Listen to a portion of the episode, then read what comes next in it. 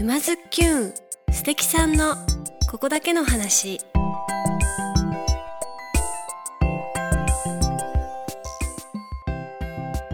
皆さんこんにちは。沼津きゅんナビゲーターのまゆかです。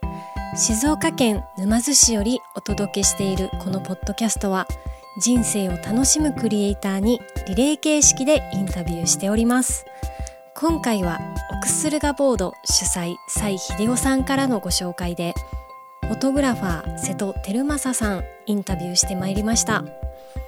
瀬戸さんがフォトグラファーになったきっかけから多岐にわたる活動についてそしてフォトグラファーの仕事における心がけとはなどなどお伺いしてまいりました。それでは早速どうぞ。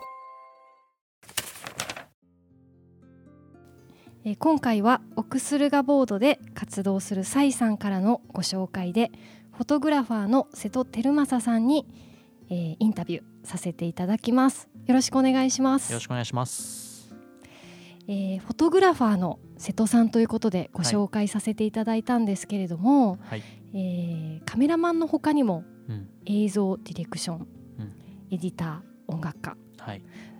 多岐にわたって活動されているということをお伺いしたんですけれども、主にやっていることはフォトグラファーなんですけども、まあ、以前は、えーミュージシャンだったりとか、まあ、映像も作ってますし、まあなんかこう作りたいものをどんどん作っていくっていう仕事をしています。まあ、端的に言えばクリエイターっていうことですね。ただその中でも一番好きだなと思うのが写真なので、うん。フォトグラファーと名乗ってる感じですかね。うんはい。じゃあ今あれですよねということは今初めて会った人に「瀬戸さんって何されてるんですか?」ってなるとフォトグラファーファーですっていうはい感じですよね。そうですねうんきっかけというか、えーフォトグラファーになったきっかけはですねあの2014年なんですけどあの下田市の写真コンテストがあってで、まあ、発表が2015年だったんですが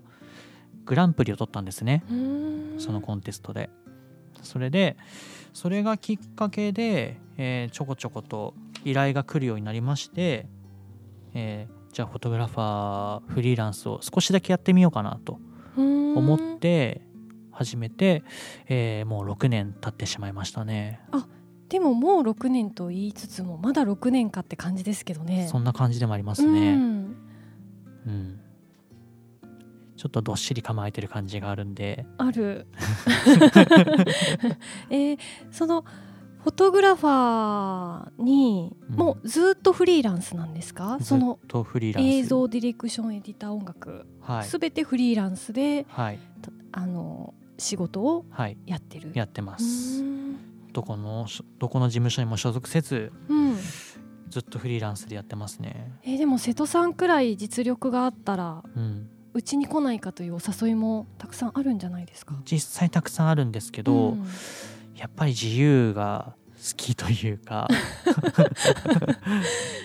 ねだからこお断りさせていただいているとこなんですけども、うん。まあ、条件とかね合えばゆくゆくそういうこともあるのかなあともー思ってはいます。嫌っていうわけじゃなくて今はフリーランスで活動する方がうん、自分に合ってるっていう感じですか？思ってもいますね。ね。あとは、まあ、そのお誘いいただいたところが、えーどういう理念で動いてるかとか、まあ、自分の行動理念と合ってるかどうかそういうところで、まあ、一緒にお仕事させていただくかどうかんになるんじゃないかなと考えてますね。その下田のはい。写真のコンテストでグランプリを取られたということなんですけど、はい、この時はもうフォトグラファーとしてやっていこうと考えてらっしゃったんですか、全く考えてなかったですね。じゃあなぜコンテストに応募を？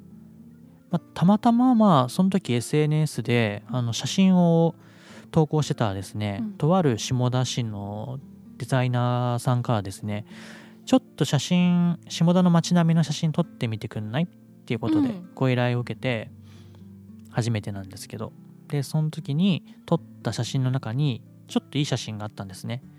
でこれコンテストがちょうどあるから出してみたらどう？っていう提案を受けてじゃあ1枚だけ出してみようかなって思ったらそれがグランプリを取ったという、あらすごいすごくないですか？そんなうん、気軽なそん気持なちで。気軽な気持ちで。へえでグランプリ取ってそこから仕事にはい。変わるっていう感じですかね、そうですね。グランプリ取ったことを、まあ、報告したところもともとミュージシャンのつながりがあったのででそのミュージシャン仲間の友達とかがやっぱそのディレクターデザイナーの人が多かったんですね。なのでじゃあちょっと僕の仕事もやってみてくんない？みたいな感じでこうちょこちょこお仕事いただいてあなんかもしかしてフリーランスっていうのになれんじゃないかなって少し思ったんですね。じゃあそれフォトグラファーそのコンテストまではずっと音楽のお仕事をされてたっていう感じですか？音楽はライフワークうんうんうん。だったので、ちゃんとその地に足のついたお仕事をしてました、そうなんですね。一般業と呼ばれるものをね。ね。はい、そっからだってそのコンテストで、うん。えーグランプリを取ったんですけど、はい。そのカメラの営業をしてるわけでもないですし、はい。カメ写真館に所属してるわけでもないじゃないですか。ってことは本当に人づてでこうだんだんと仕事がうん、増えていくっていうかそんな感じですね。へえちょっと奇跡みたいなことなんですけど、うん。本当に人人に恵まれてるなって。かなり恵まれてませんか？思ってて。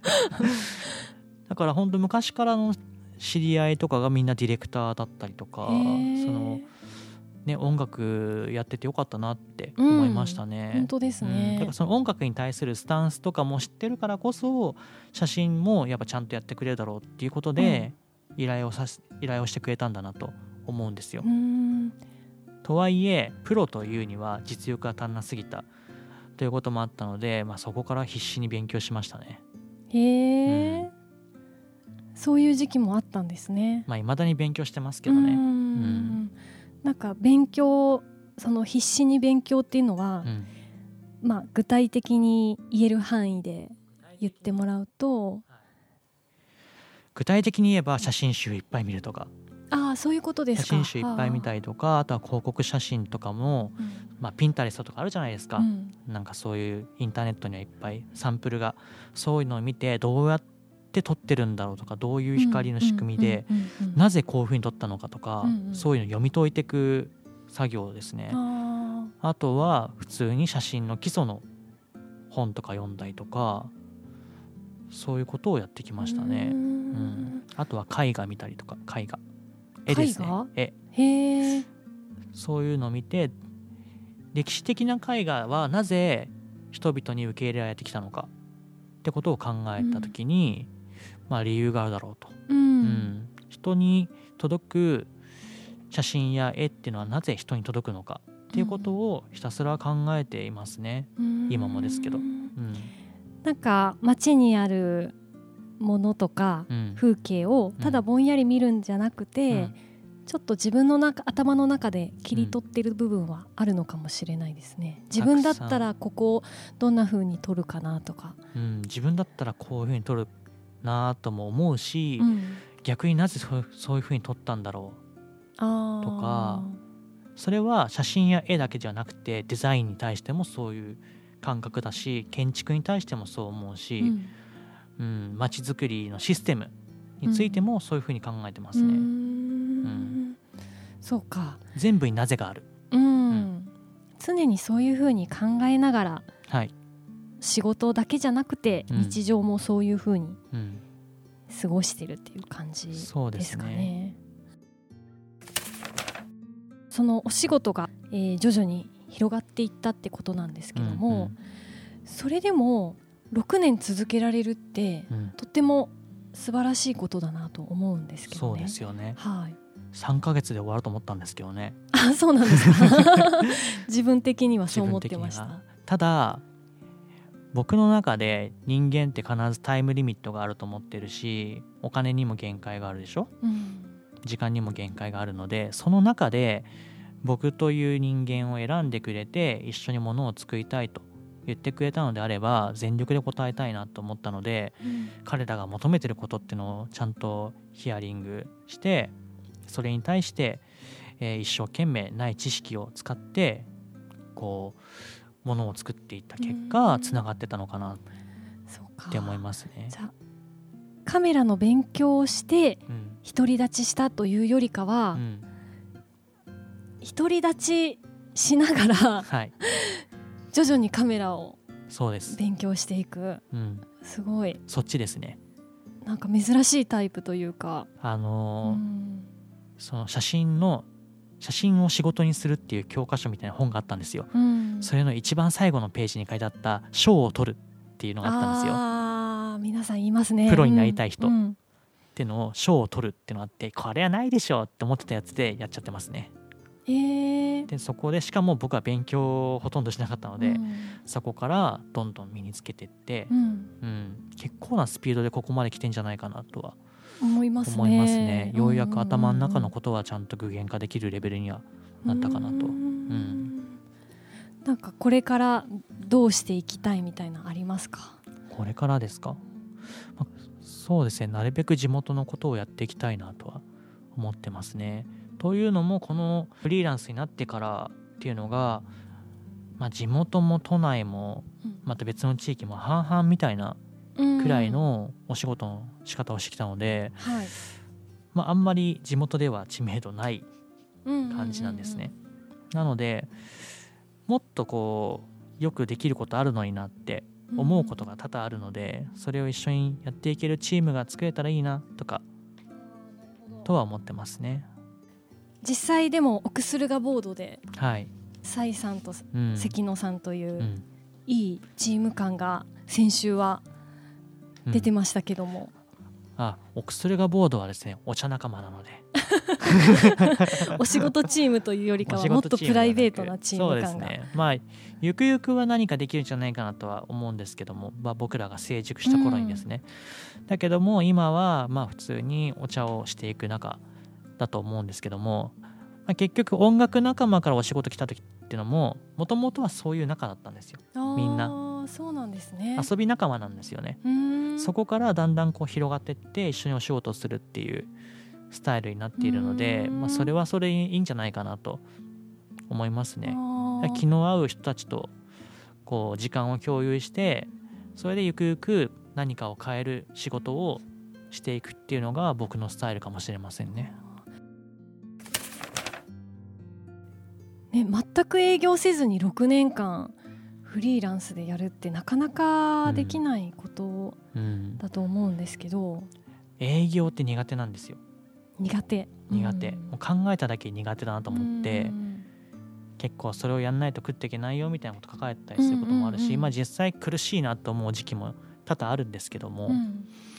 けど営業をかけるってことは主従関係が思いっきり生まれることだと思ってるので、あんまりそれは良くないかなってあよくない。思ってるんですよ、うん。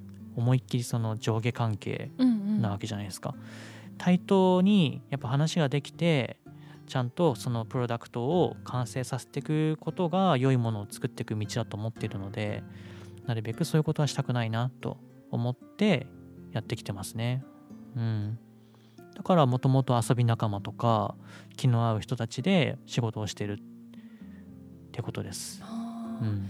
じゃあちょっと今されてるうん。お仕事の具体的なところとかもお伺いしていきたいんですけども、はい。今やってるのは、まあえーご紹介前回ご紹介されましたオクスルガボードのところでも、うん。えーいろいろと活動されていたというお話をお伺いしたんですけど、はい。その他、まあ、音楽のお仕事も、まあ、ライフワークということなのではい。ずっとされてるわけですよね。そうですね、やっぱ作らざるを得ないっていう感覚になってしまっうんていますね、やっぱ子供の頃からずっと音楽作ってるのへでー。小学校5年の時からね、作ってるんでもはや生理現象 のような。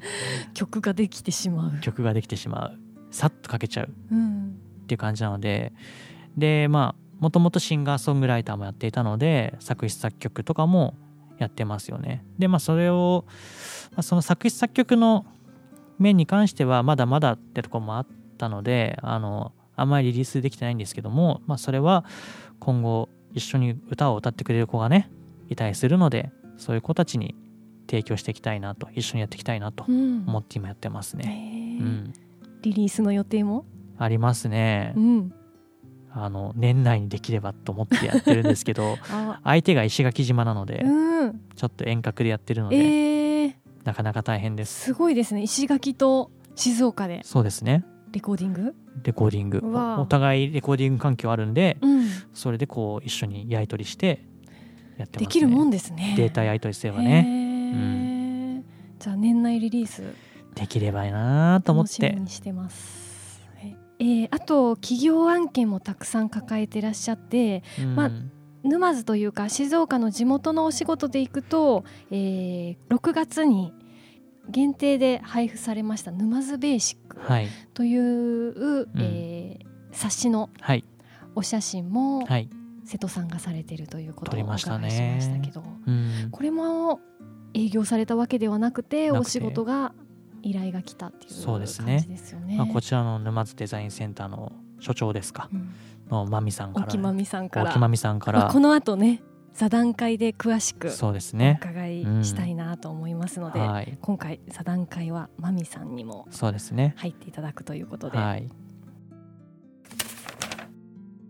今までの、まあ、お仕事含め今まで自分がやってきた中で思い出に残る仕事っていうとどういったところありますか？